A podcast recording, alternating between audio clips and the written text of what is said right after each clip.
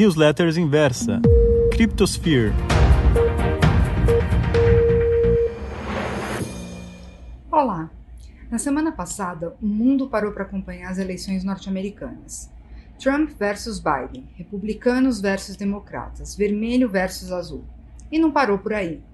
Se até 10 dias atrás poucos sabiam como funcionavam as eleições nos Estados Unidos, muitos puderam finalmente entender as peculiaridades da votação indireta feita por um colégio eleitoral, que, com base no sistema federativo, dá autonomia total aos estados para regulamentar a forma como as eleições ocorrem e como os delegados de cada estado vão votar.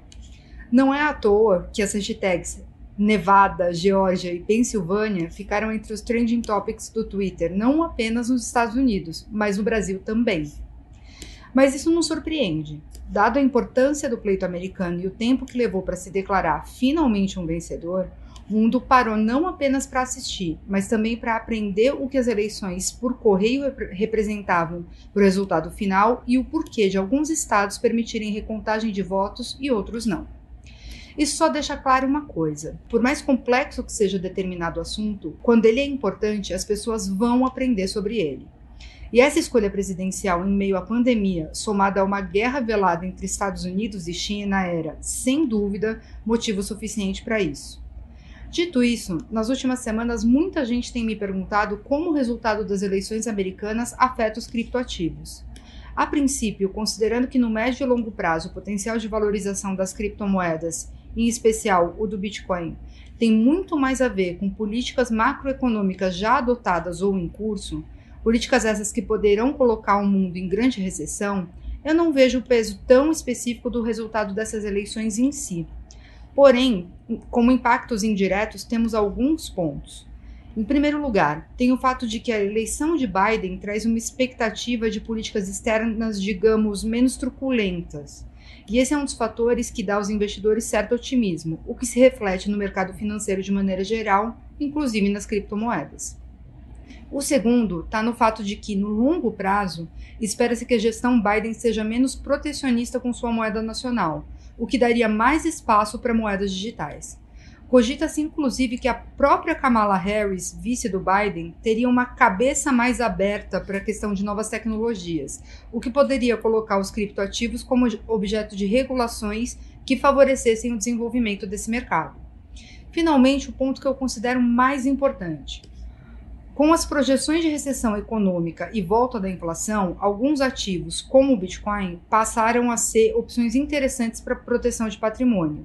E a grande lição das eleições americanas é exatamente de que, quando existe interesse, as pessoas conseguem aprender em pouco tempo como coisas complexas funcionam. Em outras palavras, a dor que levaria pessoas a considerarem criptomoedas como forma de investimento, ou seja, nesse caso, necessidade de proteger o patrimônio, torna-se mais real a cada dia. Mas a maior barreira de entrada para esse tipo de investimento está justamente em entender como comprar, vender e armazenar criptoativos.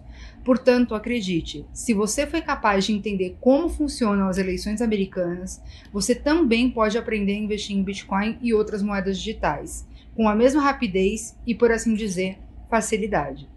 Aqui na Inversa eu escrevo duas séries sobre esse assunto. Uma delas, pioneira no Brasil, é o Crypto Evolution. Nela trago alternativas ao Bitcoin e elas existem aos montes. O objetivo é justamente ganhar dinheiro com valorizações acima do Bitcoin. Se o Bitcoin se valorizou 10%, eu busco alternativas que podem se valorizar 10% ou mais. Sempre acima. Hoje eu estou de olho em 12 criptoativos com altíssimo potencial de valorização. A outra, Top 5 Crypto, tem um foco diferente: ganhar dinheiro com as cinco principais criptomoedas do mercado, estando entre elas, claro, o Bitcoin.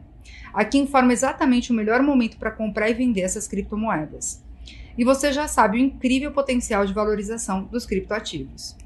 Agora, considerando que, diferentemente do mercado financeiro tradicional, o de criptoativos já teve sua recuperação confirmada após a crise de liquidez de março desse ano, mais do que nunca é um bom momento para se considerar esse tipo de ativo na sua carteira, seja como proteção de patrimônio ou diversificação de investimentos. Um grande abraço e até a próxima!